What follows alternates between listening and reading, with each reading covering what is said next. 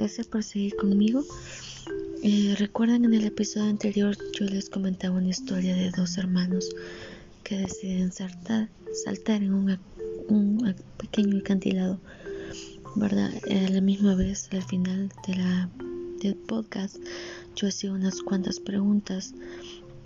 Entonces, eh, voy a responder algunas de esas preguntas muy brevemente porque yo trato de, que ustedes sepan que esta es la forma en como yo veo las cosas. No hay una manera específica, no hay como un plano, no hay un libro, no hay un manual para irlo desarrollando. Entonces todo esto, esto es mi respuesta, porque mientras yo estaba en esa situación, yo estaba buscando respuesta. Yo le pregunté a mi mamá, eh, he sido una persona tan mala, me merezco esto, he pecado tanto que el Señor me está castigando.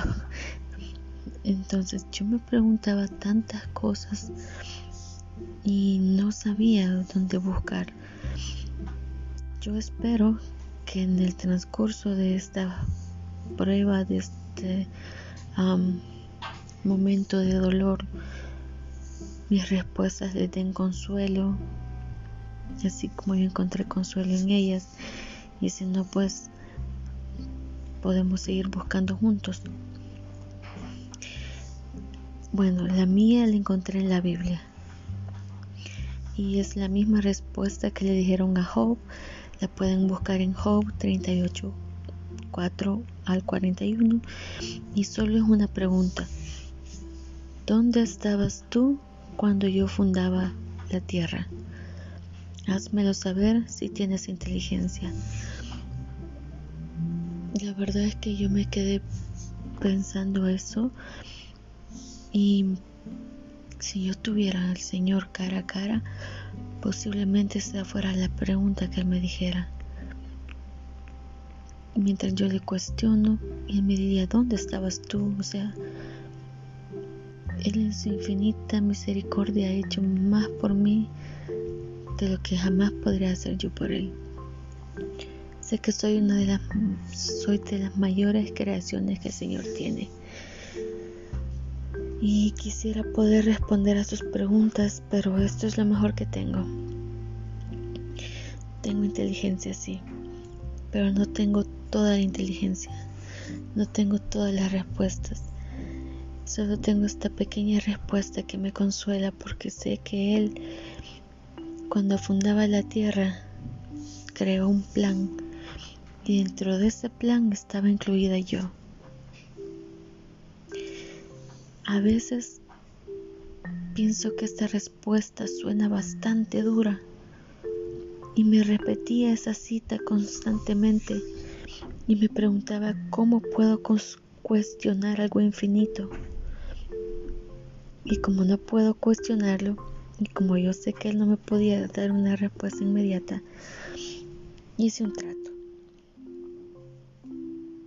Y mi trato fue no quejarme, no reclamar.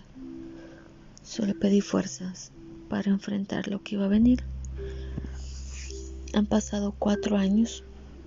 Han sido muchas luchas, muchísimas lágrimas.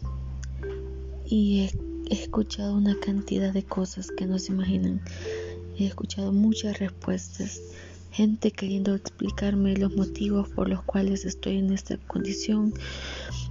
Y como les decía, en cierta ocasión yo no me considero fuerte. Me han dicho que soy una mujer de carácter y que les dan pruebas a sus mejores guerreros, etc. Pero por favor, no nos digan eso porque esas son las cosas que, que nosotros no, no lo vemos así, no, no, no nos identificamos, no sentimos que esto sea así. Somos humanos, ok, y estamos pasando por uno de los momentos más difíciles de nuestra vida. Y no es que no seamos fuertes, no sé cómo les explico.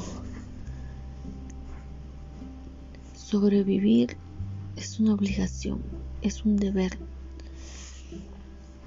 no sé, yo no me considero fuerte. Me considero lo más pequeña que puede ser. Pero me he aferrado a mi fe y me he aferrado a esa pregunta.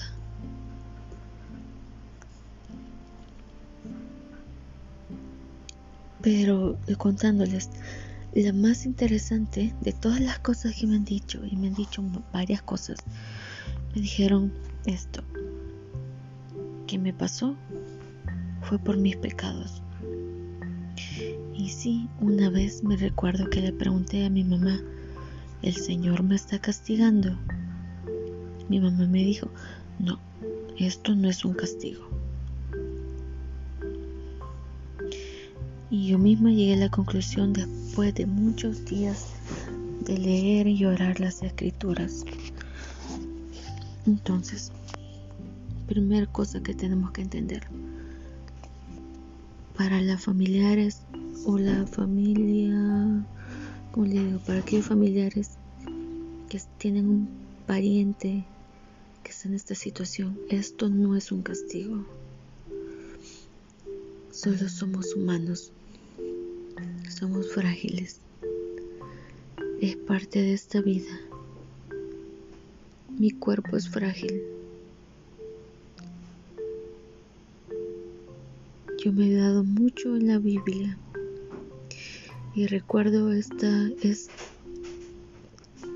esta parábola cuando Jesús caminaba entre nosotros hace 2021 años más o menos sus discípulos vieron a un hombre ciego que pedía dinero en el templo, por cierto, y le preguntaron, Rabí, ¿quién pecó, este o sus padres?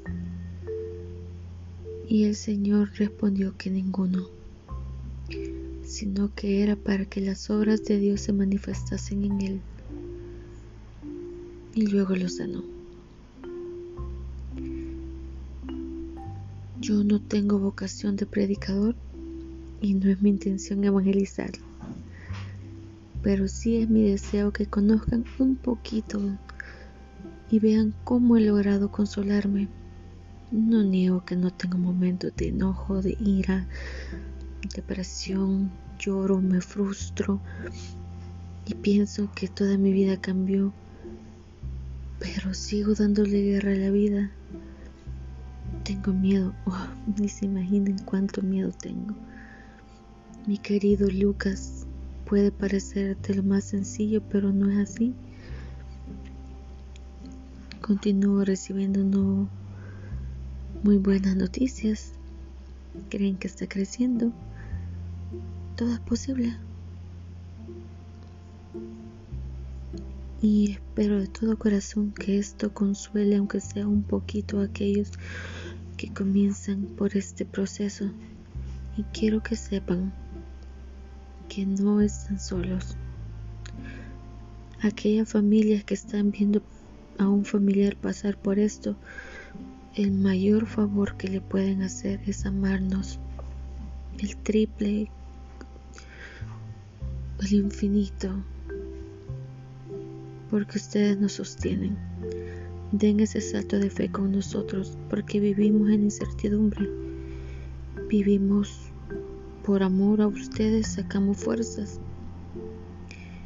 Yo no sabía que tenía tantas fuerzas hasta que ser fuerte era la única opción.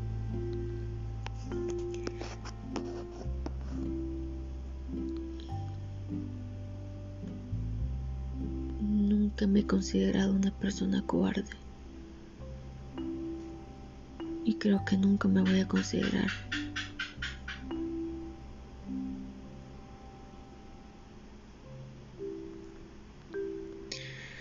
Entonces este es un acto de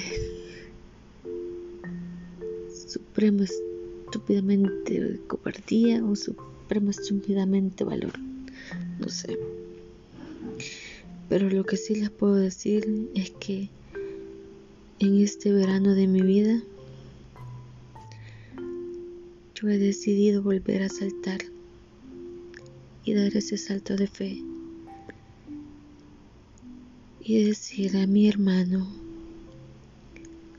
que ya está decidido. A veces la altura hace que no podamos ver las aguas cristalinas y que perdamos de, la vista, vista el objetivo que tenemos en mente.